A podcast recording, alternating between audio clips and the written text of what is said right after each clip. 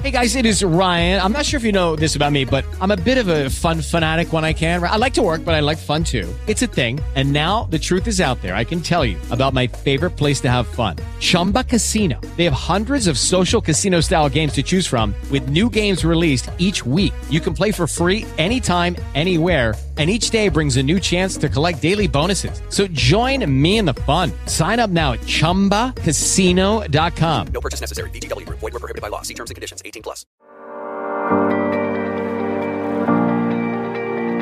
Bienvenidos a un nuevo episodio de La Media Tijera, el podcast donde te contamos las historias épicas del fútbol mundial, sus héroes y villanos. En esta ocasión estamos con ya no un invitado, sino un colaborador 100% de casa, Daniel Peñalosa el Pollo. Hola Pollo, ¿cómo estás? Buenas noches. Hola Checo, ¿cómo estás? Muy buenas noches. Eh, de nuevo un gusto estar otra vez aquí en el podcast de La Media Tijera y de nuevo gracias por la invitación. Pues el Pollo nos acompaña el día de hoy porque vamos a hablar de un tema que con todo lo que está pasando, como ya hemos comentado, pues estamos reviviendo partidos, mundiales, torneos, equipos del pasado y Pollo me preguntó, oye, ¿tú quién crees que hubiera llegado a la selección mexicana en el Mundial de Italia 90? Y la verdad es que fue muy interesante el tema y nos pusimos a estudiar para saber qué hubiera pasado si México hubiera ido a ese mundial. Que bueno, vamos a recopilar un poco, Pollo, por qué México no tuvo la oportunidad de, participar en ese mundial de Italia 90. Que de entrada para nosotros, para nuestra generación, los de la generación X, que estamos entrando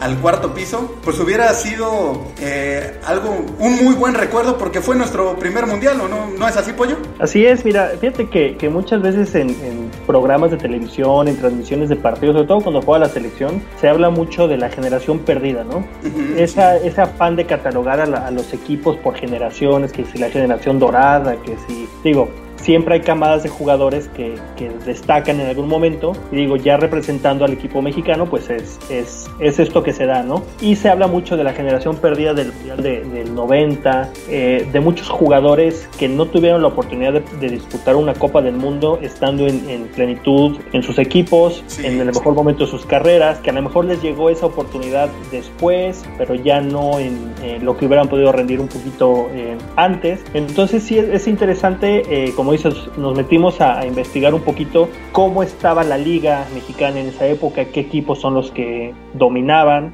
eh, finales de los 80, principios de los 90, qué jugadores destacaban y de ahí, bueno, de cada quien tiene su, sus jugadores, que todo esto es una especulación, todo esto es un qué hubiera pasado, pero la verdad es, es algo interesante, ¿no? Porque hay, hay jugadores que a lo mejor la gente no se acuerda de ellos porque pues ya estamos hablando de hace 30 años de, de esa Copa del Mundo. Sí, claro. Pero sí hay, hay algunos que después tuvieron su oportunidad, pero sí es un, un, un, ejercicio interesante y diferente, ¿no? Lo que pasa es que perder un mundial, o sea, como los mundiales son cada cuatro años, pues literal pierdes ocho años de tu carrera, ¿no? O sea, el, el, el proceso de cuatro años previo, y pues si ya no, no se participó en ese mundial como en Italia 90, como fue el caso, pues van a pasar otros cuatro años para que tengas la, la oportunidad. Y vamos a ver que algunos de los nombres que, que tanto tu selección como la que yo hice, es, algunos sí llegaron al Mundial de Estados Unidos 94, pero ya no llegaron en su mejor etapa, ¿no? Algunos que hubieran estado en plenitud en Italia 90, pues en el 94 ya iban de salida en sus carreras y los llevaron por la experiencia, pero pues algunos pasaron más bien tiempo en, en la banca, ¿no? Cuando en el 90 pues pudieron haber tenido otra oportunidad. Oye, Pollo, pero ¿recuerdas qué pasó? ¿Por qué, ¿Por qué México no fue al Mundial de Italia 90? Para los millennials o para los que no saben exactamente qué, qué pasó, ¿recuerdas, este, obviamente, por qué, por qué no fuimos? Bueno, sí, el, el tema de los cachirules, ¿no? Del el cachirulazo que se dio uh, en 1988, uh -huh. toda raíz de un evento, un premundial 20, me parece, uh -huh, sí, sí. Que, se iba a celebrar, no, se estaba celebrando en Guatemala, en el que obviamente el equipo mexicano avanzaba de ronda y había obtenido su, su lugar para, para, el Mundial de la especialidad. Y todo se dio porque eh, la Federación Mexicana tenía un, un libro que sacaba anualmente, un anuario, en el que venían los datos de los jugadores, su fecha de nacimiento, sus equipos, etcétera, etcétera, que era precisamente de la federación, o sea, era lo, lo oficial. Uh -huh. Entonces algunos periodistas, en este caso eh, Toño Moreno fue el primero, un, un, un periodista que ahorita va a estar más dedicado a la cuestión administrativa con Grupo Pachuca. Él es el director del, del, Salón de la Fama, del Museo del Fútbol, etcétera, etcétera. Trabaja en televisión, bueno, periodista, y empezó a ver que había ciertas discrepancias entre las fechas de nacimiento de algunos jugadores del registro oficial a otros que habían eh, participado en ese, en ese premundial. Había jugadores que eran hasta tres años o cuatro años más grandes del límite de edad, ¿no? Entonces, al darse a conocer públicamente, la Federación Guatemalteca, que era el, afectado porque no habían podido calificar, mete una queja ante la FIFA y bueno, de ahí se empieza a, orillar, a originar todo un, conflicto, ¿no? A raíz de, los malos manejos por parte de directivos que orillaron a, México a una, a una suspensión de cualquier evento deportivo eh, de fútbol durante un periodo de tiempo. Sí, pero la verdad es que está bastante bizarra esta historia. Pues como que la Federación Mexicana se le hizo fácil y falsificó o mandó a cuatro jugadores que ya no estaban en el límite de edad. Dijo, bueno, no pasa nada. Pero lo que comentas, pollo, o sea, si ya de plano si vas a hacer una tranza así, pues mínimo hazla bien, porque al poco tiempo sacan su anuario y pues los periodistas que, que bien mencionas, Antonio Moreno, se da cuenta gracias al otro periodista que trabajaba con él también en, en Imevisión, Alfredo Ruiz, que Alfredo Ruiz trabajaba con Pumas. Entonces en un partido de Pumas Monterrey jugaba Gerardo Jiménez y Alfredo Ruiz le brinca la edad, le comenta a Antonio Moreno, Antonio Moreno empieza a investigar junto con otros eh, periodistas de, de, la jornada, Miguel Ángel Ramírez, y se da lo que, lo que comentas, ¿no? Pero aparte, el primer castigo era solo para CONCACAF y para ese mundial, pero los directivos mexicanos, como siempre, se envalentan y como en la FIFA estaba muy bien parado Guillermo Cañedo y era muy amigo de, de Avalanche, que en aquel entonces era el presidente de la FIFA, pues los directivos dijeron, vamos, hacemos nuestro pancho y mira, nos regresan y no pasa nada, ¿no? Vamos al Mundial Sub-20 con todas nuestras tranzas y aquí nada pasó. Y pues nada, que la FIFA votan en contra y el castigo se lo imponen no solo a la Sub-20, sino a todas las selecciones mexicanas de cualquier categoría y nos quedamos sin Mundial. Así que pues una más de, la, de las que pasan en nuestro fútbol mexicano y en nuestro país, ¿no? Digo, eh, sin demeritar, ¿no? De, obviamente pues era otra época, como bien dices, pero como si realmente fuera necesario, ¿no? A esos niveles, digo, sabemos que México pues le toca eliminarse en CONCACAF. Sí, claro. Que fuera necesario el, el tener jugadores más grandes, ¿no? Contra jugadores de la zona. Mm, es, es algo increíble, es algo impensable en estos días, como bien dices, ya está un poquito más, pues más federado, un poquito más en forma todas la, la, las participaciones juveniles e infantiles, pero sí realmente el hecho de, de querer sacar una ventaja que, que en la cancha no la necesitas realmente. Sí, exacto. Es, es, como que también de llamar la atención. Y eso que bien dices, ¿no? También de, de ir a la FIFA como diciendo, no, no, no, están mal, cuando tú realmente como federación estás consciente de todo lo que hiciste, digo, ¿con qué cara, no? Sabemos que, que hubo, directivos a nivel eh, presidente de la, de la federación, como el, el Rafael del Castillo, que quedó vetado de por vida. Entonces sí es como diciendo, ¿no? O sea, era totalmente innecesario. Y que a consecuencia de eso, bueno, hubo un castigo que impidió participar, obviamente, en ese mundial, Juegos Olímpicos, Campeonato Mundial, ¿no? Sí, y sí es lamentable porque veníamos justo de vivir el Mundial de México 86. O sea, México estaba muy bien parado a nivel mundial con la FIFA, estaba Guillermo Cañedo, había sido un muy buen mundial, había una buena base de, de la selección mexicana y había buenos jugadores para llegar al Mundial de Italia 90 y muchos, muchos dicen, claro, es muy fácil hablar cuando no pasó, que con esa selección o con el equipo que había para Italia 90, si hubiéramos llegado al quinto partido. Hay que recordar, Pollo, que eh, por CONCACAF, al no ir México, fue Costa Rica y Estados Unidos. Y a Costa Rica le fue bastante bien, o sea, pasaron por primera vez un equipo de la CONCACAF, pasó en Europa a octavos de, de final, así que la verdad es que yo creo que México sí hubiera tenido posibilidades por lo menos de, de tener ese logro que lo tuvo primero Costa Rica que la selección mexicana. Entonces, vámonos ya directamente, Pollo, a platicar quién es tu selección para ti, quiénes hubieran llegado a ese Mundial de, de Italia 90, cómo los hubieras parado, quiénes hubieran sido tus convocados. Esta es la selección del Pollo para el Mundial de Italia 90. Mira, si, si me hubiera eh, tocado la oportunidad de, de ser entrenador en esa época, eh, sí había muchos jugadores que tenían un proceso mundialista, como bien dices, de México 86, incluso algunos, ahorita los vamos a comentar, que ya habían tenido también la participación en esos mundiales juveniles, Juegos Olímpicos, e incluso hay dos jugadores que yo tengo que ya habían participado en dos Copas del Mundo. Digo, haciendo también un poquito de memoria, México también quedó fuera de la, del Mundial del 82 en, en España, pero ahí sí fue por la cuestión eliminatoria, ¿no? Eh, se jugó en una sola sede y México, con un equipo importante también para la época, no pudo obtener el, el, el pase al, al, al, Mundial de, de España 82 y también fue otro proceso cortado, pero sí hay algunos jugadores que, que habían participado en el Mundial de Argentina que continuaron años después y bueno, eh, son parte de este equipo, ¿no? Eh, platicarte nada más rápidamente, yo hubiera llevado o, o viendo los registros de la época, uh -huh. había jugadores jóvenes y había jugadores con experiencia.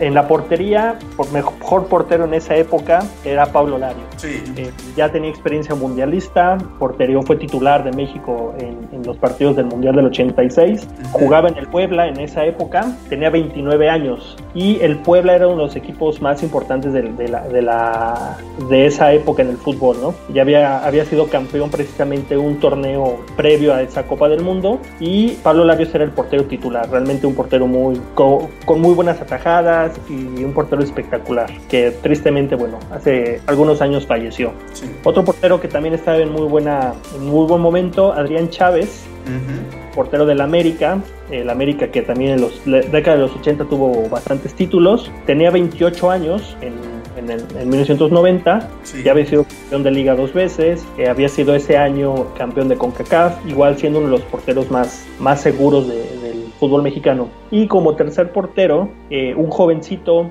Jorge Campos, 23 uh -huh. años, uh -huh. que eh, jugaba en Pumas y que, bueno, tenía un par de temporadas en las que alternaba tanto la portería como la delantera. Judy was boring. Hello. Then Judy discovered chumbacasino.com. It's my little escape. Now Judy's the life of the party. Oh baby, mama's bringing home the bacon. Whoa, take it easy Judy.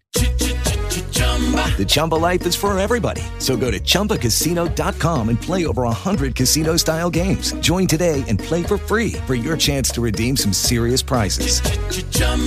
ChumbaCasino.com. No purchase necessary. Void where prohibited by law. 18 plus terms and conditions apply. See website for details. Hello, it is Ryan, and I was on a flight the other day playing one of my favorite social spin slot games on ChumbaCasino.com. I looked over the person sitting next to me, and you know what they were doing? They were also playing Chumba Casino. Coincidence? I think not. Everybody's loving having fun with it. Chumba Casino is home to hundreds of casino-style games that you can play for free anytime, anywhere even at 30,000 feet. So sign up now at ChumbaCasino.com to claim your free welcome bonus. That's ChumbaCasino.com and live the Chumba life. No purchase necessary. BGW. Void prohibited by law. See terms and conditions. 18 plus. Realmente también como delantero fue un, un jugador que metió bastantes goles en, en, en, los Pumas en su época y ya tenía o pintaba para grandes cosas, ¿no? Para lo que después sabemos que fue Jorge Campos y siento que hubiera sido eh, como buena experiencia para él. Curiosamente a él le tocó ir después al Mundial del 2002 como tercer portero eh, por la experiencia que ya tenía, ¿no? Entonces era como para apoyar en ese momento a los que estaban. Aquí le hubiera tocado ir para aprender de los que estaban. Esta es la primer discrepancia que, que tenemos porque, bueno, yo te comentaba que para mí yo siento que Campos no, no, no hubiera pintado, ¿no? Y mira que si alguien admira y es fan y y se compraba sus uniformes y todo lo que tenía que ver con Campos soy yo. Pero viendo los números, como bien comentas, yo creo que aquí te gana el romanticismo de saber lo que hizo Campos. Pero en el momento había alternado, pero muy pocas veces la, la portería. El, el, portero titular de Pumas era Adolfo Ríos. Campos había jugado por ahí cuatro partidos. Eh, obviamente mostraba condiciones. Pero, o sea, poniéndonos en el lugar de un director técnico en ese momento, yo creo que difícilmente lo, lo hubieran llamado. O sea, el, el nivel sabemos que, que, lo tiene, hubiera sido muy buena experiencia, pero incluso él se vuelve titular de los Pumas hasta la temporada 90-91, que, que Río se va de, de los Pumas, y Miguel Mejía Barón comenta que él tuvo una pelea con la directiva porque un torneo antes Campos había sido su mejor delantero en Pumas y él decide ponerlo en la portería y la directiva no estaba de acuerdo porque oye, ¿cómo pones a tu goleador de, de portero, no? Entonces estamos hablando que todo esto pasa después del Mundial del 90, por eso yo creo, difícilmente lo hubieran tomado en cuenta. Entiendo, mira, te, eh, te, voy a decir el por qué sabiendo que obviamente había dos porteros adelante de él, sabiendo que difícilmente iba, iba a jugar. Él en sus inicios, como bien comentas, empezó de portero, hubo oportunidad de que jugara delantero, que lo hizo bastante bien, y ya después sí, todo lo que comentas de lo que fue Jorge Campos, ¿no? Pero era un jugador para la época diferente, un jugador eh, que mostraba buenas cosas en la portería y que eh, a futuro, volviendo a lo mismo, ¿no? O sea, pensando en, el después, hubiera sido una buena experiencia para él aprender de dos. Eh, él, él, lo ha comentado siempre en todas las entrevistas que, que, da Jorge Campos, que para él el mejor portero que ha habido en la historia del fútbol mexicano es, Pablo Larios, ¿no? sí, sí.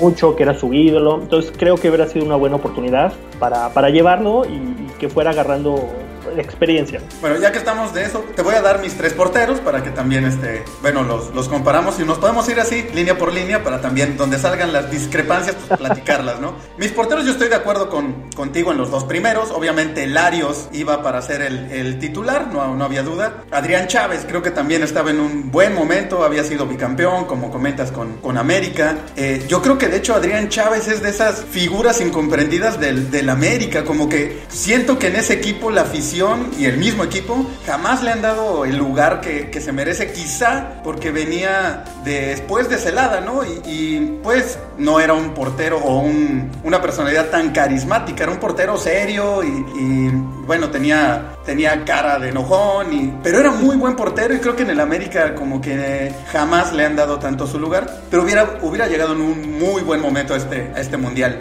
¿Sabes por qué siento, perdón, que, que esto que comentas sí tienes toda la razón? Porque no es un portero que haya surgido del América, no es un canterano como muchos de los ídolos que, que, que tuvo el América en la década de los 80 porque venían desde, abajo de fuerzas básicas, ¿no? Y Adrián Chávez, bueno, eh, él llega al América después de pasar por equipos como Necaxa, como Atlético Español, o sea, ya tenía cierto recorrido, entonces llega precisamente para ocupar el lugar de, un histórico como Celada, pero no era un jugador que, que venía de, de, la, de las fuerzas básicas, no de la cantera, digo, y eso no le quita el, gran mérito que, que era como portero, no era un porterazo. No, y además, eh, bueno, yo creo que donde más se identificó fue en el América, porque si algo jugaba bien Chávez, eran los clásicos. Contra Chivas se volvía una muralla el buen Adrián Chávez. Vamos con mi tercer portero, que para mí este fue precisamente uno de las grandes injusticias del fútbol mexicano. Adolfo Ríos. Ah, creo que Ríos, por su trayectoria, por su nivel, por los años que jugó, los equipos en los que jugó, los logros que tuvo en el fútbol mexicano, siempre le faltó un mundial, aunque fuera de, tercer portero, ¿no? Y yo creo que este era el momento. Lo que tú dices de Campos, yo siento que era en este momento para, para Ríos. Yo sé que obviamente Campos, o sea, el nivel que alcanzó, pues nada que ver con, con Adolfo Ríos. Campos está a otro nivel, ¿no? Pero yo siento que, como bien comentas, si yo hubiera sido entrenador, en ese momento hubiera tenido más la mira en, en Ríos, no, porque Campos todavía no había demostrado tanto, ¿no? Yo siento que Adolfo Ríos hubiera sido el tercer portero ideal para esa selección del, del 90. No sé si tengas algún comentario al respecto. No, eh, y sí, bien, bien dices, una de las grandes injusticias, ¿no? De jugadores. Vemos hoy en día jugadores de, de, México que han participado en dos, tres, cuatro mundiales y hay jugadores que no tuvieron esa oportunidad, uno de ellos Ríos y que bueno, eso ya será cosa de otro, otro programa. Sí, claro. Pero una de las injusticias, eh, sobre todo el Mundial de Francia 98, fue Ríos, porque Ríos fue el portero titular de toda la eliminatoria, con Bora, llega a la puente y prácticamente lo, borra, ¿no? Entonces, pero bueno, sí, Ríos tenía, tenía lo suyo. Vamos con tus defensas, ¿te parece? ¿Quién, ¿A quién hubieras llevado en la, en la defensa? ¿Quiénes hubieran sido tus titulares? ¿Cómo, cómo hubieras jugado? Cuéntanos, profe, profe Peñalose. Pues mira, de mis defensas, en una lista de 23 convocados.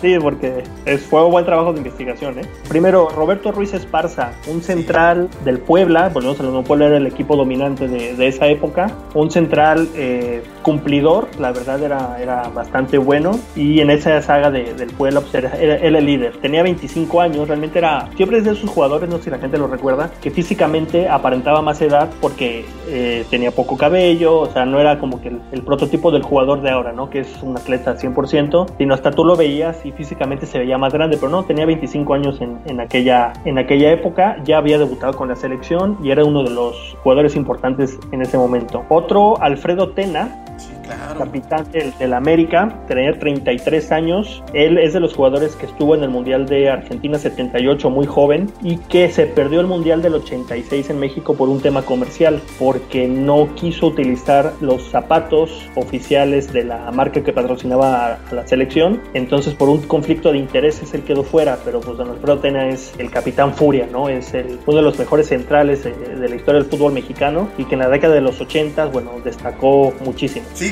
¿quién, quién iba a pensar, no? O sea, ahorita es cuando vivimos la etapa de las marcas patrocinando jugadores de manera exclusiva y bla, bla, bla. Y de repente te enteras que en el 86 Tena estaba patrocinado por una marca que se llama, no sé si sigue existiendo, Pony, uh -huh. unos zapatos de, de, Pony, no sé de hecho si la marca es mexicana o de dónde era, pero pues él decide que si va a jugar el Mundial del 86 iba a ser con esos zapatos y Adidas era la marca oficial de la selección mexicana y lo dejan fuera por eso, ¿no? Como que uh -huh. eso no, no sé, no, no me sonaba para que pasara en esos tiempos, pero también en esos tiempos pasaba. ¿Quién más está en tus, sí. en tus sí, sí, digo, digo 30, y voy a llegar con 33 años, una edad ideal, ¿no? Para, sobre todo para sí. su posición. Eh, otro jugador, Héctor Esparza, un defensa del Cruz Azul. Eh, Cruz Azul había sido ya subcampeón, para no variar, en, en finales de los 80. ¿Y con quién perdió Héctor Esparza en los 80?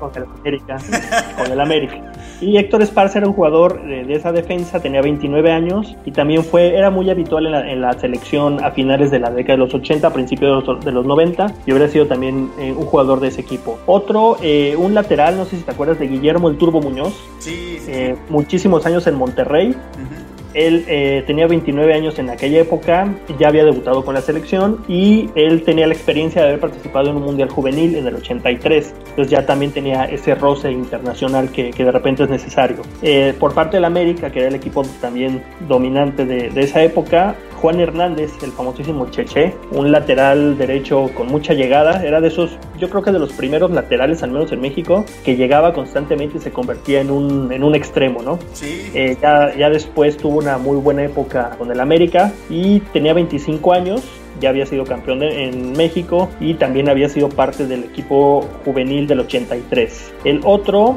Javier el Vasco Aguirre, famosísimo Vasco, que él era mediocampista, pero al final de su carrera fue retrasando posiciones y terminó jugando como defensa central. Sí. Él dice, él estaba viendo una entrevista y dice que él, él, no era un buen jugador, que la verdad era un jugador... Troncón, él siempre ha dicho que era un tronco, sí, sí. Pero que con una mentalidad y un carácter importante, ¿no? Entonces, bueno, algo que necesita un equipo que en, en, un mundial es precisamente eso, ¿no? Y él tenía 32 años, jugaba en Chivas, ya había sido mundialista en el 86, sí, claro. había jugado en Europa, después del mundial tuvo un paso por el Osasuna, hasta que una fractura lo dejó prácticamente fuera de, de ese equipo, regresa a México y termina sus, sus, últimos torneos en Chivas. Y el último de mis defensas, Octavio Becerril, el Picas. ¿El Picas?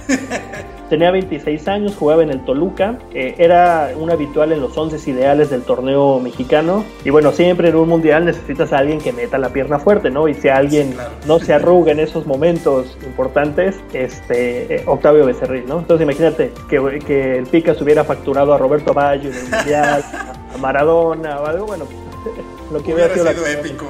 Entonces es, es, mi lista de defensas. ¿Y, ¿Y, quiénes hubieran sido tus titulares? ¿Cómo los hubieras parado? Mis titulares, eh, yo hubiera puesto a Alfredo Tena uh -huh. como central con el Vasco, digo, dos jugadores con carácter. Y me gustaba mucho a mí cómo jugaba el Turbo Muñoz como lateral por sí, izquierda. Sí. Y Juan Hernández, por, por lo mismo del perfil, porque tenía buena llegada y tenía experiencia también como, como lateral derecho. Pues aquí coincidimos un poquito más, Pollo. Prácticamente tenemos a la misma defensa. Bueno, los porteros también, solamente ahí entre Campos y Ríos, pero en, la defensa yo igual eh, hubiera convocado a Juan Hernández, el lateral del América, por supuesto al capitán Furia, Alfredo Tena, Roberto Ruiz Esparza, que estaba en, en, su momento, ya hablaste de él, el Turbo Muñoz, yo ahí le batallé, la verdad es que no encontraba muchos laterales fuera de, fuera de Juan Hernández, pero el Turbo Muñoz incluso, este, recuerdo que llegó a estar con la selección, no llegó al Mundial del 94, pero, pero estuvo en ese proceso, lo recuerdo Fíjate todavía. Que, eh, adelantándose un poquito, justamente, no sé eh, si te acuerdas que previo a la Copa América de, del 93 con Mejía Barón,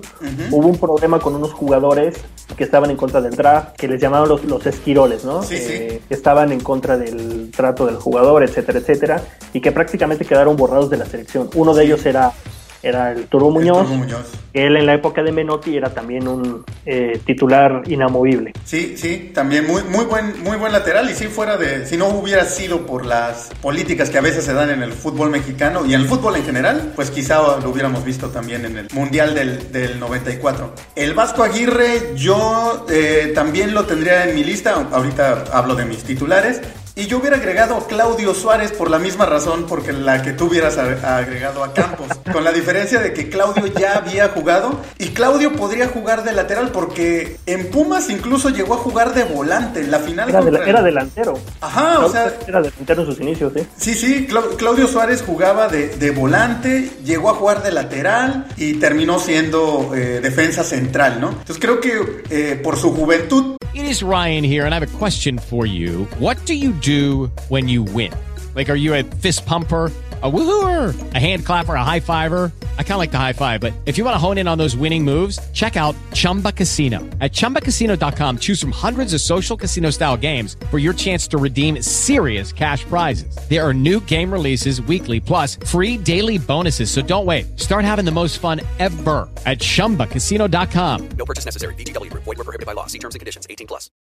If you own a vehicle with less than 200,000 miles and have an auto warranty about to expire or no warranty coverage at all, listen up. CarShield has a low-cost month-to-month vehicle protection plan that covers more parts than ever. Visit carshield.com/audio to find out how you could pay almost nothing for covered auto repairs. Drivers who activate this vehicle protection today will also receive free roadside assistance, free towing, and car rental options at no additional cost. Get your free quote today at carshield.com/audio. That's carshield.com/audio.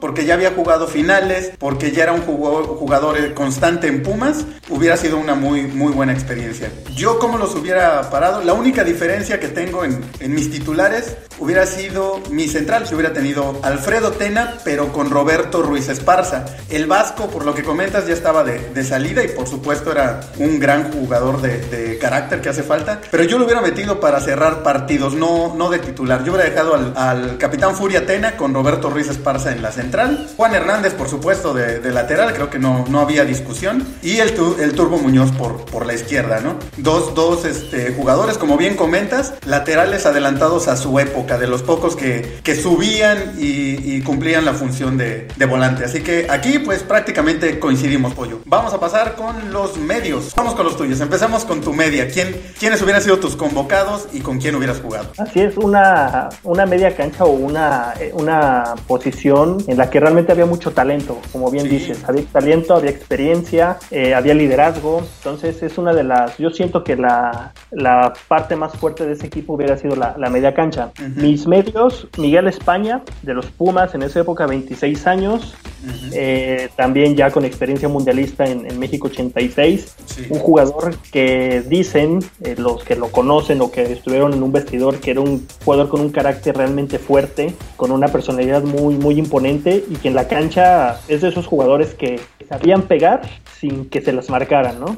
Un jugador que metía la pierna bastante. Hasta el final de su carrera, él se retiró, si no me equivoco, a principios de los 2000, todavía jugaba. Sí, Entonces tuvo una larga carrera y era un jugador también con, con experiencia. Otro, eh, Francisco Javier, el abuelo Cruz, que si bien jugaba un poco más adelante, el famosísimo abuelo, pero por la edad que tenía, por la experiencia, también era un jugador eh, que fue revulsivo en el Mundial del 86. La gente lo aclamaba, siempre quería que, que entrara el abuelo, había sido eh, campeón de goleo previo a ese Mundial del 86 tuvo eh, la opción de jugar, bueno, el, la oportunidad de jugar en España, en el Logroñés, entonces también tenía experiencia europea, que volvemos a lo mismo, siempre en ese tipo de eventos la experiencia o el roce internacional era, para mí es fundamental, sobre todo en una época en la que no había tanta posibilidad de que te enfrentaras a equipos de, otro, de otros países, ¿no? No había tan como hay ahora que hay giras, hay torneos, entonces... Fechas FIFA y demás, ¿no?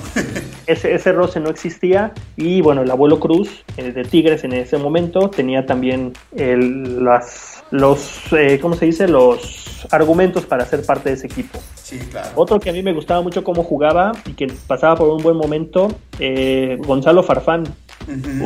Hizo un volante que, jugaba en el América, ya tenía 29 años, él también fue mundialista juvenil, pero en el 81 ya tenía también un poquito de experiencia y él, él fue uno de los jugadores que hasta el último momento se mantuvo en la órbita de poder jugar el Mundial del 86. No quedó en la lista final, pero bueno, ya estaba, ya había debutado y, y era uno de los jugadores importantes. Otro, eh, Carlos Muñoz, no sé si te acuerdas de él. De Tigres, ¿no? Tigres, Sí, sí, eh, sí. eterno de Tigres, un mediocampista también con experiencia mundialista, uno de los jugadores históricos del cuadro de Tigres, tenía 30 años en esa época, con la misma experiencia, y también era un jugador de esos que meten la pierna en el momento eh, decisivo, de los que no se arrugan. Exactamente, sí, sí. Era, era un jugador que también tenía su, su buen momento. Eh, otro que quedó fuera del Mundial del 86 y que también se hablaba mucho en ese momento de si tenía que ir o no, era Benjamín Galindo Claro. uno de los pocos jugadores que yo he visto que tanto con la derecha como con la izquierda le pegan de maravilla, ¿no? Jugaba en Chivas en esa época y había sido eh, de los Citlalis, lo que, lo que ahora es el balón de oro que se conoce en el fútbol mexicano, antes era la entrega de los Citlalis. Él ya había sido nombrado mejor jugador incluso en una temporada. Era un jugador con una técnica eh, impresionante para Sí. aquellos que lo vimos jugar. A balón parado, en balón en movimiento, le pegaba espectacular con ambas piernas. Y bueno, era uno de los jugadores también importantes en ese momento. Otro, hubiera- perdón, perdón, y hubiera llegado con muy buena edad, ¿no? A este mundial. sí, 29 años. Sí, sí, sí. Él jugó después el Mundial de, de Estados Unidos, pero bien comentas, ¿no? Ya no en un en el mejor momento, Sí. un revulsivo, pero pues no, no en, en ese momento. Eh, Manuel Negrete jugaba en los Pumas, jugador de los veteranos, un veterano con 31 años, que ahorita ya para nuestra edad ya es, es un chavito. Pero bueno, tenía 31 años. Él había jugado el Mundial del 86, se dio a conocer por aquel gol de media tijera contra, contra Bulgaria en los, en los octavos de final. Sí. Y él, de los jugadores que tenía experiencia de, de fútbol europeo, jugó primero en el Sporting de Lisboa en Portugal y tuvo también un paso por el Sporting de Gijón en, en España. El Chepo de la Torre, un jugador del Puebla, creativo, el uno de los mejores jugadores de, de ese equipo poblano, en la media cancha tenía 24 años, un Chepo realmente joven, pero que ya también tenía experiencia europea, jugó en el Oviedo, eh, ya había debutado con la selección y también era un jugador que le pegaba muy bien al, al- al balón, de carácter fuerte, así como lo vemos de entrenador. Sí. eh, como jugador era, era también arre- aguerrido, ¿no? Sí, claro. Eh, otro, Alberto García, te digo, te estamos hablando de talento y de, de carácter. Eh, no podía faltar el Beto García Aspe de los Pumas, tenía 23 años, ya había debutado en la selección y también tenía experiencia mundialista juvenil eh, en el 85. Y de esos jugadores que, que el carácter no está peleado con la técnica, ¿no? Porque es un jugador muy técnico, pero aparte de los que grita en la cancha, gritaba en la cancha a sus compañeros, a los rivales, impulsaba y, desde joven. No, no es que de esos jugadores que ya en sus últimos años se volvieron así, él desde, desde que inició mostraba ese, ese carácter, ¿no? Así es. Y serían mis jugadores de la, de la media cancha. Pues prácticamente coincidimos, Pollo. Yo tengo nada más dos que tú no nombraste, que creo que podrían quedar. Eh, de los que tú nombraste, eh, coincido con Carlos Muñoz, Manolo Negrete, por supuesto Benjamín Galindo, el maestro, que ojalá se recupere pronto de- del problema que tuvo de salud. Gonzalo Farfán, no cabe duda, que creo que también fue de esos que, precisamente hablando de los que se perdieron un mundial o la oportunidad, creo que Farfán, esta era su oportunidad de llegar bien a un, un mundial. Miguel España, por supuesto Alberto García Aspe, y dos que no mencionaste que yo creo, digo claro ahí obviamente igual y tendríamos que dejar otros fuera y bla bla bla, pero creo que Misael Espinosa, que en aquel entonces eh, jugaba en Monterrey y tenía 25 años, un, un hombre que también de, de esos plurifuncionales, ¿no? Que te jugaba de volante, tenía mucho gol, era un jugador espectacular con muy buena técnica y que igual lo podías eh, meter de delantero y también eh, excelente anotador de goles, ¿no? Y otro que a lo mejor sí se hubiera podido eh, ocupar ahí el lugar o que lo hubiéramos llevado para armar este, para que tuviera experiencia. Alfonso el Poncho Sosa de la UDG. Hay que recordar que los Sosa sí, Campos, ¿no? Para agarrar experiencia. no, pero, pero Poncho Sosa en esta, en esta época ya era titular indiscutible de los Leones Negros. Yo, ahorita lo vamos a platicar, pero yo incluyo en mi selección a jugadores de los Leones Negros que aunque no ganaron nada en, los- en la década de los 80 era un equipo muy llamativo, muy espectacular, tenía muy buena generación y una de las bases, lo que era Alberto García Aspe para los Pumas era Poncho Sosa para los Leones Negros de la, de la UDG. Incluso yo creo que ahí, ahí hubiera tenido que ser la decisión entre llevar a Aspe o llevar al, al Poncho Híjole, Sosa. qué difícil, ¿no? ¿eh? Qué, qué difícil. Claro, ya volviendo un poco como a la decisión de, de lo que hablábamos entre Campos y Ríos, pues bueno, obviamente en los noventas no hubiéramos sabido el futuro, ¿no? Pero pues ahorita sabiendo lo que sabemos, obviamente Aspe hubiera sido la, la elección. Pero en ese momento los dos estaban yo creo que que al nivel y de un estilo de juego muy, muy parecido, ¿no? Así que, que, bueno, que ajá. Sosa es esos jugadores también como que, que no les hizo justicia muchas veces el fútbol. Sí, no en el sí, sentido de, de jugar, porque jugó muchísimos años Sí, claro. eh, en diferentes equipos, incluso previo al Mundial del 2002 con el Vasco Aguirre, eh, él jugaba en Pachuca y era parte de ese equipo de la selección, o sea, todavía eh, muchos años después aún seguía activo, pero a nivel de logros eh, individuales, colectivos, como que sí nunca estuvo en, en, en la oportunidad de, tener grandes triunfos, ¿no? Pero sí un, muy buen jugador, Poncho Sosa. Y, la, y creo que sigue, el fútbol sigue siendo muy, o el fútbol mexicano sigue siendo muy injusto con él, porque, por ejemplo, lo que le hicieron en San Luis, ¿no? El, el último torneo, él, él ha subido varios equipos de la Liga de Ascenso a, a primera, eh, estaba con el San Luis, estaba teniendo un buen torneo, y prácticamente sin razón lo corren y meten a Matosas, y luego ya sabemos lo que pasó con Matosas y el escándalo de corrupción que hubo por allá, y lo terminaron despidiendo. Pero creo que a Poncho Sosa, ahora como entrenador, también no se le ha dado el valor que, que tiene, ¿no? Pero bueno, esa es mi, esos hubieran sido mis convocados. ¿Cómo hubieras parado a tu, a tu media? Aunque prácticamente tenemos los mismos nombres, creo que también probablemente los paremos similar. ¿Cómo hubieran jugado tu, tu media? Mira, haciendo un esquema 4-4-2, Ujú. la media cancha hubiera estado conformada por Miguel España, ahí en la contención, repito, un jugador con la pierna bastante fuerte, el Chepo de la Torre y Manuel Negrete como volantes, y Benjamín Galindo como una especie de creativo, si se podía, porque en esa época es cuando aún se jugaba con el famosísimo 10, Sí, claro, era claro. el jugador diferente, el que te marcaba los tiempos, etcétera, etcétera, y Benjamín Galindo lo tenía todo, ¿no? Entonces Sí. yo creo que ha sido también titular indiscutible. Sí, muy bien. Pues sí, no, no tenemos tantas discrepancias, pero bueno, yo en mi igual hubiera jugado 4-4-2. Eh, mi contención hubiera sido Manolo Negrete y Miguel España, que bueno, se conocían. De- defensivo Camacho, ¿eh? Defensivo. No, defensivo. no, no, no, Dos, es que hay- dos paraditos. Bien paraditos ahí, pero mira, mira, el- al ataque Gonzalo Farfán hubiera sido mi, mi volante por izquierda porque era un jugador de mucho fuelle, ofensivo, pero también sabía meter fuerte la pierna, ¿no? Era una pieza fundamental de, de aquel América de los, de los 80s y creo que, que hubiera sido muy bueno por la velocidad, el- la llegada que tenía que otros jugadores de esta selección no tenían, eh, tenían más técnica quizá, pero Gonzalo Farfán te daba mucho, mucha llegada, mucha subida y, y- y bajada y recuperación de balón, ¿no? Y Benjamín Galindo, como bien comentas, creo que hubiera sido el, el 10 en este caso, ¿no? Que se usaba todavía mucho en, lo- en los 90. Entonces, tenemos una buena contención, difícil de pasar, bien paraditos. Un hombre que tiene mucha llegada y, que también nos sirve para recuperar balón. Y al maestro Galindo para surtir de buenos pases y de técnica a nuestra delantera. Y pasamos a esa línea apoyo que también difícil porque había muchos buenos delanteros en esa época en el, en el fútbol mexicano. ¿Quiénes hubieran sido tus convocados? Sí, también bien, bien comentas. Había muchos jugadores con mucho gol. Era una. Era, digo, volvemos a lo mismo. Son épocas diferentes. Se jugaba diferente en, en el sentido táctico. Pero sí había jugadores importantes o interesantes arriba, ¿no? Mis delanteros hubieran sido Luis Flores. Jugaba en Cruz Azul en, en ese momento, 29 años de edad. Eh, ya había sido también mundialista en el 86. Tuvo dos años en España. Primero en el Sporting de Gijón y después en el Valencia, que la verdad Valencia quiso hacer opción de compra, pero no, no lo vendieron. Había tenido muy, muy buena temporada con el cuadro de, de España. Regresó a México, bueno, y en Cruz Azul también continuó su, su carrera. Eh, otro, Carlos Hermosillo, 25 años de edad. Eh, digo, también un jugador que en ese momento jugaba en Bélgica, Sí. en el Standard Lieja. Él también había sido eh, muchos años con el América, obtuvo muchos títulos, cinco en total, y había sido de los jóvenes que se habían colado al final en la lista de- del Mundial del 86, ¿no? Con, Sí. con un- una edad muy, muy joven. El otro sería Luis Roberto Arbezague, impresionante.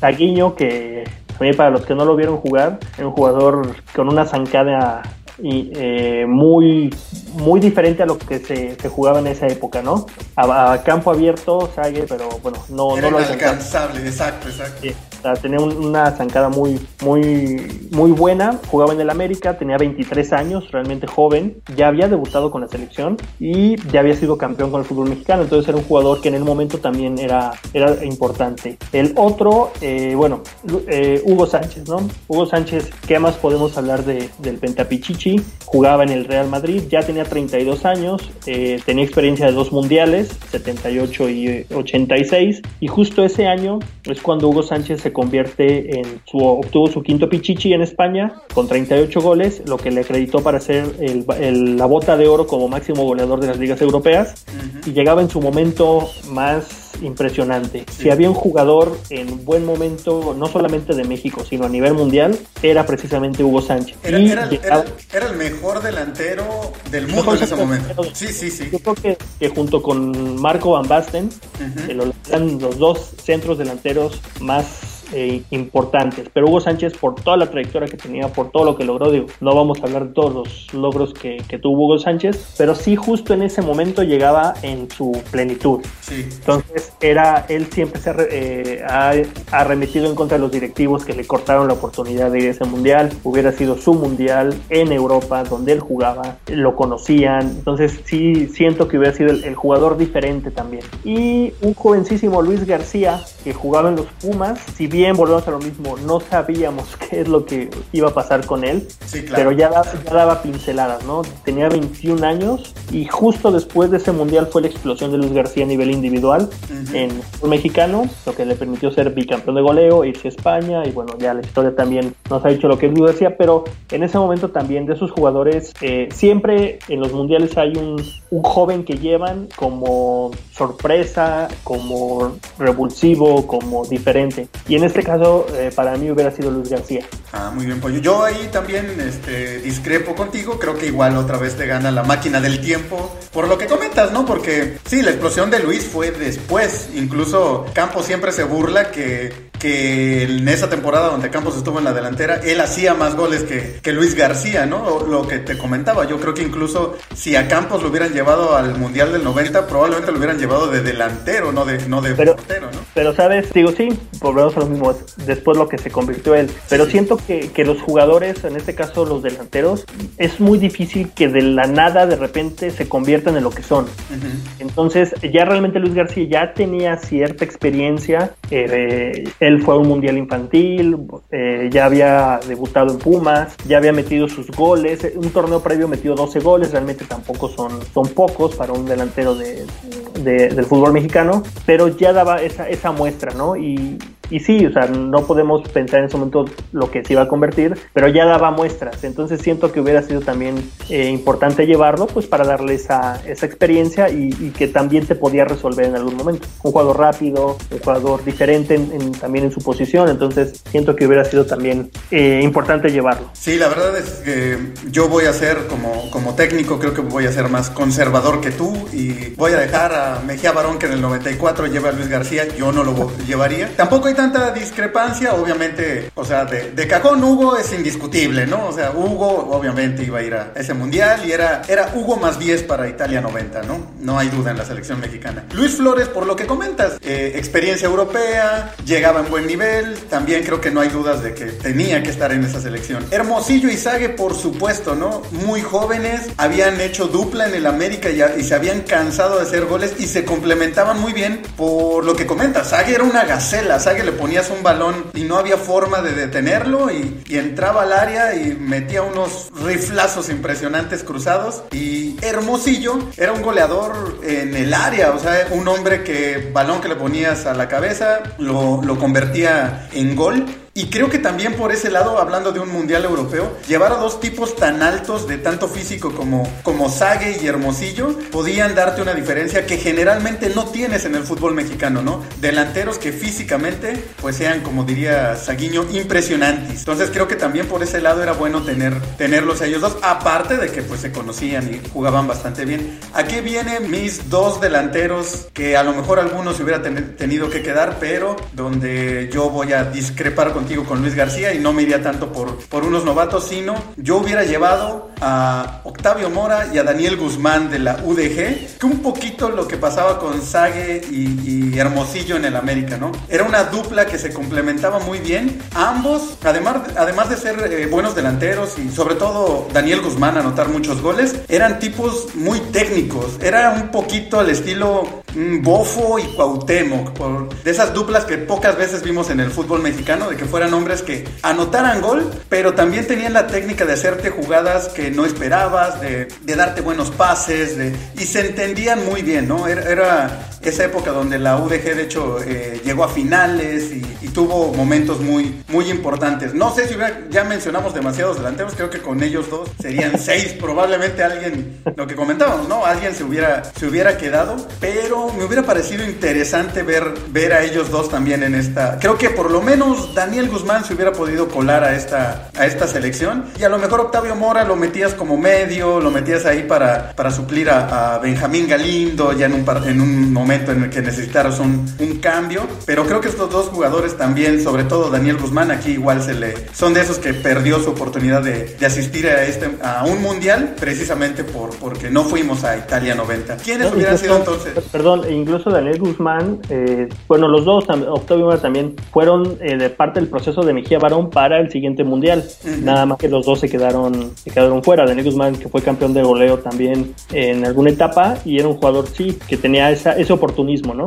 Pero sí fueron dos jugadores que en ese momento, bueno, obviamente sabemos que México no acudió, pero que cuatro años después también fueron parte del proceso y, el, y a final de cuentas, pues no, no fueron parte de, de, de la nómina final. Y en tu 4-4-2, ¿quiénes hubieran sido tus delanteros titulares? Como bien lo dices, bueno, era Hugo y 10. Entonces, Hugo Sánchez tendría que estar junto con Luis Flores, también un buen complemento, porque Luis Flores es un jugador que se botaba más, salía un poquito más del área, tenía más, creaba más, más oportunidades y Hugo Sánchez, bueno, como el, el, killer de, de, ese cuadro. Sí, claro, claro. Yo, yo, mira, aquí sí coincidimos, no hay duda, creo que se complementaban muy bien la experiencia de los dos, creo que eran la delantera pintada para esto y tenían muy buenos cambios, ¿no? Incluso ahí, no sé, se me ocurre que en un momento dado, pues, en un partido podías sacar un medio y meter este a Sague y entonces ya tenías un hombre altísimo y súper veloz y a un killer en el área como Hugo y, y a uno un poquito más técnico como como Luis Flores, entonces podías hacer combinaciones muy buenas con esta selección y con, con esa delantera, ¿no? O meter a Hermosillo con Sague que se conocían y, y, a Hugo para que jalara marcas, no sé, eh, creo que la delantera es lo que más, este, donde más combinaciones y estilos te podía dar, incluso, digo, ninguno de los dos lo, lo mencionamos, pero hasta Ricardo Peláez pudo haber quedado en esta selección porque era también un, eh, pues delantero ya del fútbol mexicano, que terminó yendo de hecho a un mundial años después, ¿no? Pero había mucho mucho material en la delantera y mucha variedad en los estilos de juego y lo que te ofrecían todos estos jugadores, sobre todo de media cancha para adelante. Entonces, repítame tu alineación titular, Pollo, nada más para checar cómo, cómo quedaría. Sería eh, Pablo Larios en la portería, uh -huh. línea de cuatro con eh, Juan Hernández y Guillermo Muñoz, el capitán Furia Alfredo Tena y Javier Aguirre. En la media cancha Miguel España, Chepo de la Torre, Manuel Negreta y Benjamín Galindo. Y arriba Hugo Sánchez como capitán y Luis Flores. Muy bien. Oye, ¿cuál es tu pronóstico con esta selección? ¿Crees que hubiéramos llegado al quinto partido? ¿Cómo, cómo, cómo crees que nos hubiera ido?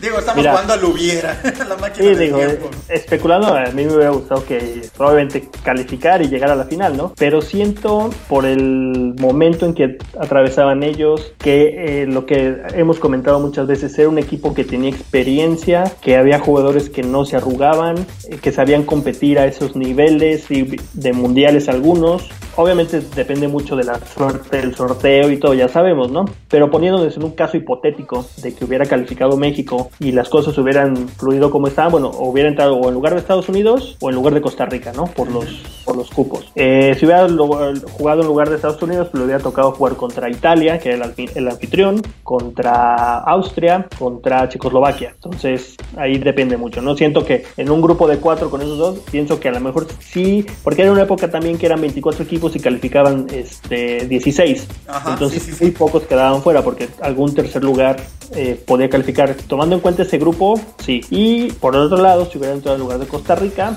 le hubiera tocado jugar contra Brasil, que sabemos lo que representa Brasil, eh, contra Escocia y contra Suecia. En ese escenario hipotético, ahí sí, sin dudas, yo creo que México hubiera pasado como segundo lugar de grupo y ya también volvemos al mismo que hubiera pasado en, en una siguiente ronda, ¿no? Sabemos que Costa Rica le tocó jugar contra Checoslovaquia y fue goleado, entonces, bueno, es, es especular mucho, pero siento que, que de ronda sí se hubiera pasado y ya hubiera eh, dependido mucho del, del sorteo de los octavos de final. Así es, así es.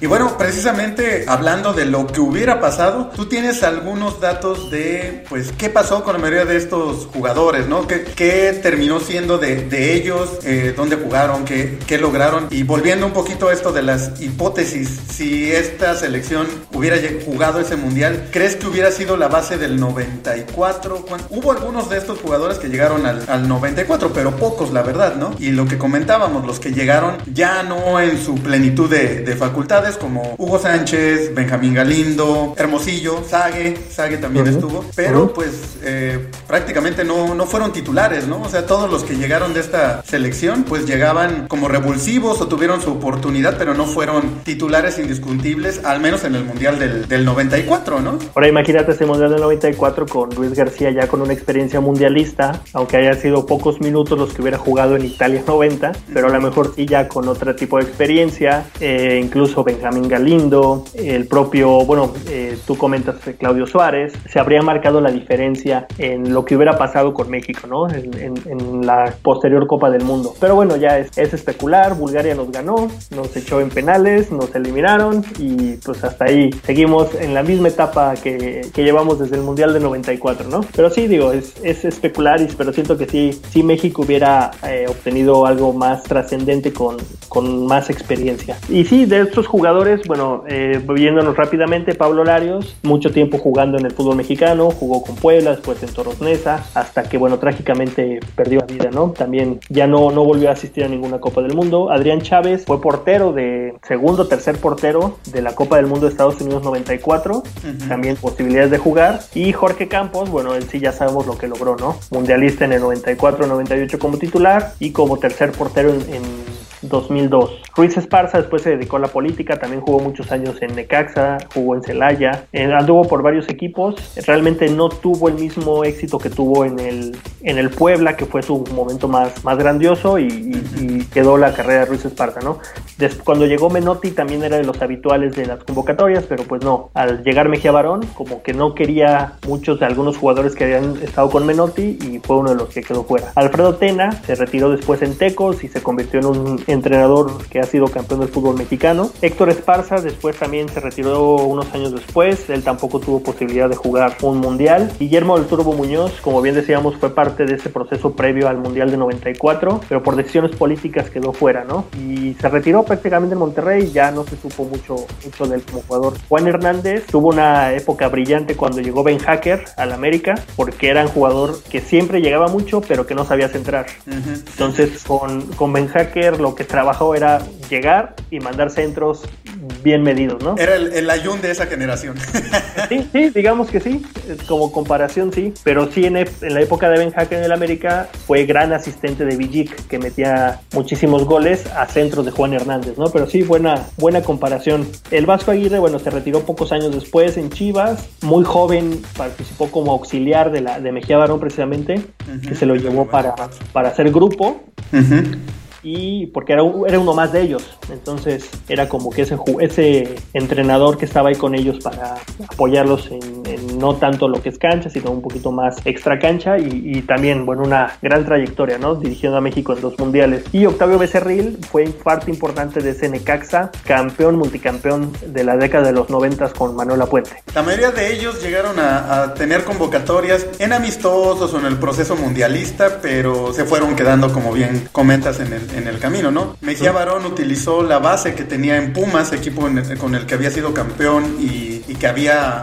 dirigido por prácticamente cuatro temporadas, y pues fue agarrando algunos de estos jugadores, dejando otros, otros de lado, ¿no? Así que, bueno, pues la mayoría no, no, no Sí, tuvieron de la parte, oportunidad, ¿no? de la parte de abajo, realmente, pues no, ninguno. En media cancha, Miguel España, que también fue de los sacrificados previo a la Copa del Mundo del, del 94, porque tenía posibilidad de llegar, pero igual temas extracanchas lo dejaron, lo dejaron fuera. El abuelo Cruz, que fue el artífice de la eliminatoria para el Mundial de Estados Unidos, un gol suyo fue el que le dio el, el pase a México a, a ese Mundial y curiosamente en ese partido se lesiona, mete el gol lesionado y esa lesión mm, se le agravó y lo dejaron, lo dejó fuera del mundial, que hubiera llegado también al- a ese mundial como jugador importante, ¿no? Pero sí lo, lo que es la, la desgracia del fútbol, ¿no? Le dio el pase a México y él se quedó fuera. Sí, pero recordemos que incluso en la celebración ya, ya sale este mal, o sea, él se echa a correr a celebrar y ves que, que trae ahí un, una lesión, ¿no? Se, se le nota, pero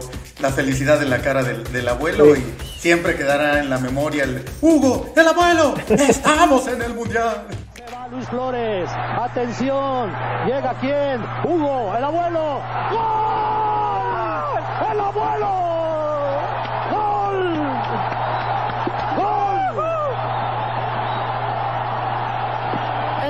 12 del Mundial. No, pues eh, estábamos, pero él, él no estuvo. Pero él no estuvo. Gonzalo Farfán igual se retiró. It is Ryan here and I have a question for you. What do you do when you win? Like, are you a fist pumper? A woohooer, a hand clapper, a high fiver. I kind of like the high five, but if you want to hone in on those winning moves, check out Chumba Casino. At chumbacasino.com, choose from hundreds of social casino style games for your chance to redeem serious cash prizes. There are new game releases weekly, plus free daily bonuses. So don't wait. Start having the most fun ever at chumbacasino.com. No purchase necessary. VGW Group. Void were prohibited by law. See terms and conditions. 18 plus. If you only have a 401k, you're not getting the most for retirement. Wait, what? Add a Robinhood IRA on top, then they'll boost it by 3%. You can do that? and if you transfer in any retirement account, you get 3% on top of that. Is there a limit to the match? No limit. Robinhood Gold gets you the biggest contribution match of any IRA on the market. Sign up for Robinhood Gold at Robinhood.com slash boost by April 30th. Subscription fees apply. Investing involves risk. 3% match requires gold for one year from first match. Must keep IRA for five years. Match on transfers subject to additional terms and conditions. Robinhood Financial LLC member SIPC.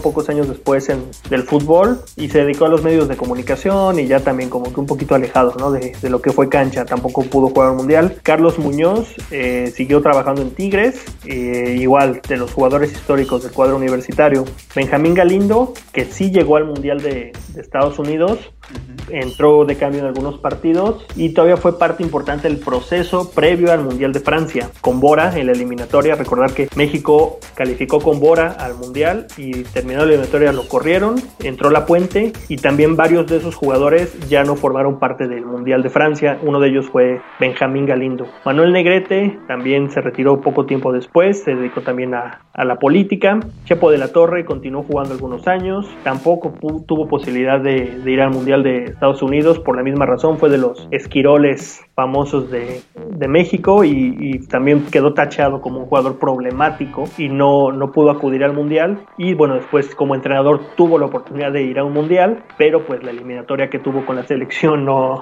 no fue la mejor y quedó fuera, ¿no? Se le cayó el equipo un año antes del Mundial, cuando había tenido unos números muy buenos y pues, algo pasó en ese equipo porque de, de plano el último año previo al Mundial se vino abajo, ¿no? De hecho en la Confederaciones es cuando, después de la Creo que él sale de, de la selección, ¿no? Después de, de que había tenido tres años muy, muy buenos con, Sí. con la selección. Se le negó el mundial al, al Chepo, ¿no? Tanto como jugador como, como, como entrenador. Alberto García Aspe, capitán de México, este, mucho tiempo, mundialista en Estados Unidos, en Francia y en Corea, donde fue su, su retiro. Y bueno, ya sabemos que está en los medios de comunicación, ¿no? Luis Flores, eh, también él fue muy importante en la eliminatoria de Mejía Barón para el Mundial de Estados Unidos. Sí, También dio goles en, el- en las eliminatorias y fue de los que quedó fuera eh, previo a esa, a esa Copa del Mundo. No, no sé si por la edad o por el estilo, ahí sí, no sé. Hugo Sánchez, bueno, eh, Boleros al Mundo fue su cúspide como jugador y después de ahí ya vino lo que fue la, la decadencia, tanto en el Real Madrid como con, con los equipos en los que participó y fue al Mundial de Estados Unidos, pero pues de paseo, ¿no? Solamente jugó contra Noruega y queda a la, a la posteridad esa imagen de Mejía Barón explicándoles lo que tenía que hacer en el partido contra Bulgaria si es que entraba. Sabemos que al final no entró y bueno, volvemos a las especulaciones. ¿Qué hubiera pasado si Hugo Sánchez hubiera jugado ese, ese partido, no? Y recordemos, recordemos que Mejía Barón lo quería poner en lugar de Benjamín Galindo, que Benjamín Galindo era un 10 y que Hugo le decía, pero es que yo, Benjamín es medio, yo soy delantero. Sí, sí, sí, pero no quiero moverle y es lo que siempre alega Hugo, ¿no? Que, que le decía, vamos, macho, hombre, es hora de echar un par de narices. Y Hugo me dice, oye Miguel, ahí no me gustaría. A mí me gustaría jugar adelante. Le dije, sí, ya sé Hugo, que a ti te gustaría jugar adelante. Pero yo creo que en este momento, si jugamos así, este, vamos a dar eh, facilidades en media cancha y, podemos sufrir. Entonces, Hugo no me dijo no, me dijo, Miguel, yo creo que deberías este, arriesgar y ponerme allá. Le dije, ok, Hugo. Saca, o sea, ok, sigue calentando. Yo en ese momento interno dije, yo no meto a Hugo. ¿Por qué? Porque en ese momento tú como director técnico tienes un panorama. Y es muy difícil que alguien venga, que sea Superman o el que sea, que te diga cómo hacerle, sino para qué estás.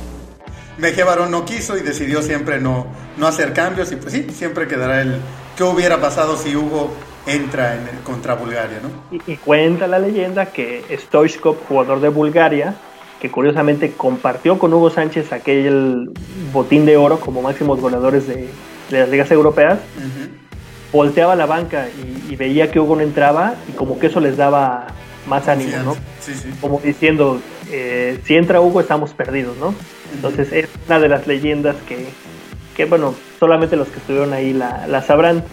Eh, Carlos Hermosillo también fue parte de ese, de ese mundial. Fue después también multicampeón de goleo en el fútbol mexicano. Y previo al Mundial de 98, La Puente se tuvo que decidir por él o Ricardo Peláez, dos jugadores de las mismas características prácticamente. Y decidió por Peláez, porque lo conocía más, porque lo tuvo en Necaxa y dejó Hermosillo fuera de ese, de ese Mundial. Sague también acudió al Mundial de Estados Unidos, titular en todos los partidos y en el partido contra Bulgaria prácticamente era a la expulsión de Luis García, era el único delantero y era mándele pelotazos a Sague para que los alcance, ¿no? Era ya el, el, estilo de, México en los últimos momentos. Y Luis García, bueno, después del 90, eh, bicampeón de goleo, campeón con Pumas, se fue a España, figura en el Mundial del 94 y acudió al del 98 ya como, como uno de los jugadores que no tuvo participación, pero también con una gran trayectoria en el fútbol mexicano. Sí, recordemos también aquella fatídica jugada de Sague en el primer partido donde Ramón Ramírez le manda un centro y pues bueno, la técnica nunca fue lo de Sague frente el cabeceo. ¿no? Ajá, sí, un, un, balón que este, pues era cuestión de empujarlo y le pega en la cabeza y pega en el travesaño y simplemente no, no entró, o sea, era más difícil que no entrara y pues desgraciadamente pues no, no se le dio a Sague, pero también recordemos aquel gran momento en la Copa América del 93 con Benjamín Galindo, ¿no? Que le manda un pase de, no sé, 30, 40 metros impresionante al pecho. Impresionante. Impresionante. Yo creo que el mejor gol de Sague en su historia. Adelante, picó Patiño, para la pelota es para Sague. Sague, controla, izquierda, ¡No! ¡Sague! Aquí está Luis Roberto Alves, apareciendo y metiendo un golazo. Controla de pecho y de pierna izquierda, la manda al fondo. La para con el pecho y sin que caiga, cruza desde afuera del área al portero de, Perú. Un, golazo. Y después de, esa eh, Copa América del 93, Sague juega la Copa de Oro también del 93 previo al Mundial. Y en un partido mete siete goles, ¿no? Contra Martinica. Sí, se cansó de meter goles en esa época. Obviamente con la complicidad de los rivales, pero sí, era. Por eso yo creo que fue de los inamovibles de Mejía Barón para ese, para ese Mundial, ¿no? Aún sobre Hugo Sánchez, aún sobre jugadores como Carlos Hermosillo, como Misael Espinosa. Entonces sí, era, era un jugador que tenía la confianza y que atravesaba un buen momento. La verdad es que en el 93, 94 fue de los de las mejores épocas de, de Saguiño. Así es, pues bueno, este fue nuestro, nuestro especial dedicado a la selección mexicana del Mundial de, de, Italia 90. Qué buenos tiempos, Pollo, sin duda, sin duda, este, lo que platicábamos, yo creo que fue el primer Mundial que vivimos realmente, ¿no? Nuestra generación, los que estamos entrando a los 40. ¿Qué recuerdos tienes de, de ese Mundial, Pollo? Fíjate que yo tenía 10 años, bueno, 9 años, me acuerdo mucho de sobre todo los partidos de la primera ronda como que no, no mucho, pero me acuerdo mucho, sí por flashazos, no sé, de aquel partido entre Holanda y Alemania. Ah, claro, sí. caso de, de Rijkaard a, a Feller. Sí, sí. Me, me acuerdo mucho del partido de Inglaterra contra Camerún, de los bailes de Roger Milla, este que Camerún estuvo a punto de eliminar a, a Inglaterra en cuartos de final. Eh, y obviamente, bueno, de, de, la final, ¿no? De Goicochea atajando penales. Eh, pues sí, de momentos importantes que, que te marcan de, de, niño. Yo recuerdo ahorita que mencionas a Roger Milla, eh, Higuita perdiendo un balón, Higuita, el portero colombiano que eh, antes, que, que, Campos era muy famoso porque le encantaba salir jugando con los pies y a veces llegar hasta media cancha y hacer paredes con sus, con sus defensas, con su equipo, algo que después Campos haría no tanto como, como Higuita, pero que también llegó a hacer. Y en una jugada se quiere driblar a Roger Milla, Roger Milla le roba el balón y pues entró eh, caminando a la portería y con eso Colombia se despidió de, ese mundial, ¿no? Que tenía Valderrama entre, entre sus figuras. Me acuerdo también, no sé si recuerdas esa anécdota de Inglaterra, el delantero que le ganó eh, hacerse del baño, que se, tuvo, se hizo del baño, jugada donde Gary Lineker hace un esfuerzo y se queda sentado y la cámara lo, enfoca y ves como Gary Lineker empieza pues a arrastrarse sentado en el pasto y bueno, voltea la cámara, toma y ve ese gesto que hace como de chin, me ganó, ¿no? Y bueno, después supimos que sí, le, ganó en un esfuerzo, andaba un poquillo malo de la panza y, pues ahí se tuvo que limpiar con, con, el pasto, ¿no? También de ese, ahorita que hablamos de Inglaterra, ¿recuerdas que Paul Gascoigne le sacan eh, una amarilla en esa semifinal y ya no tenía posibilidades de jugar si Inglaterra hubiera llegado a la final, que no llega, y se pone a llorar, se pone a llorar un, un joven Paul Gascoigne y le gana la tristeza de saber que si llegaban a la final no, no iba a tener posibilidades de, de jugarla. Sea, que, que, comentas, digo, también brevemente, eh, aquel episodio que después hizo muy famoso del partido entre Argentina y Brasil en los octavos de final. Sí, claro. Eh, el agua contaminada uh -huh. contra los jugadores brasileños, ¿no? Que entra el utilero en una jugada que selecciona un jugador argentino y se acercan jugadores brasileños a pedirle agua y les da un, una botella para que tomen, entre ellos Y empezó como que a marearse y que, este, digo, también la leyenda, ¿no? Que el agua estaba contaminada para que hiciera estragos en los jugadores brasileños, ¿no? De esas anécdotas de, los mundiales. Sí, sí, y bueno, ya ni tan leyenda, porque Maradona fue un programa de televisión y lo confesó y se rieron, ¿no? De que sí, les, les dieron agua con algo ahí para afectar a la selección brasileña. Todas las dos y tomó Branco y venía a tomar Baldo, venía a tomar todo, todo lo bueno, ¿viste? Y yo decía, que tomen, que tomen, que tomen. y al banco le digo, che, caso, y yo le digo, ¡Banco, no! y Galinde, claro, se salvó Careca y se salvó Baldo. Yo quería Baldo, yo a Baldo le decía, dale, Baldo, dale. Tomá que es un calor bárbaro, le decía, puta, te juro, se dieron cuenta justo. Porque Branco agarró y hizo así, y viste, Branco se la tomó toda, pateó la y decía, ese partido también lo recuerdo mucho, un, un, golazo de Canilla con una, un pase espectacular de Maradona cayéndose, que de hecho él siempre cuenta que, que ya no ve, o sea que él manda el balón y cuando voltea pues ya ve al pájaro Canilla celebrando y dejaron a, a una muy buena selección de Brasil en el, en el camino. Fue un gran mundial ese también, la verdad. ¿eh? Bueno, quizás le tengamos mucho cariño por, por haber sido el primero y sí hay memorias ahí no, grabadas, ahora, ¿no? Imagínate ese mundial con los pases de Benjamín Galindo a Hugo Sánchez, que ahorita nos estuviéramos acordando de aquel gol de, Luis Flores a pase de, de, Juan Hernández que le permitió a México avanzar de ronda, no, digo, hubiera sido algo, algo irreal, ¿no? Sí, la verdad es que sí, sí, desgraciadamente las, las tranzas, la corrupción nos robó, nos robó un mundial a los jugadores, pero también a nosotros los, los aficionados.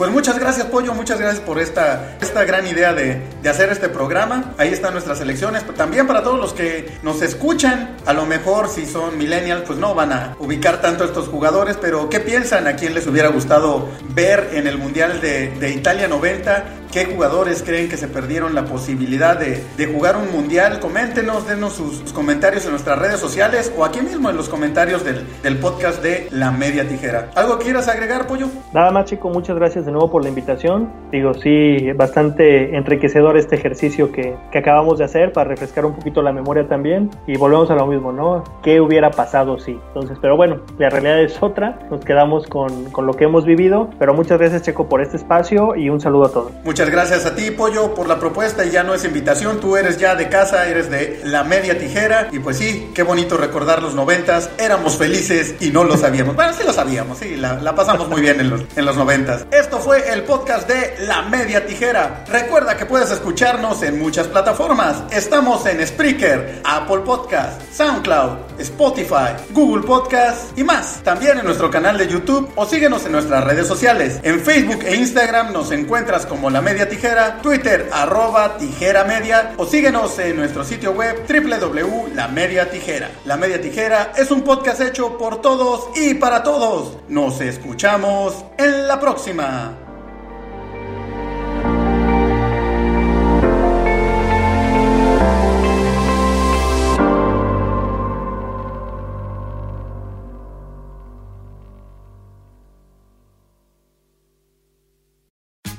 Tax day is coming. Oh, no.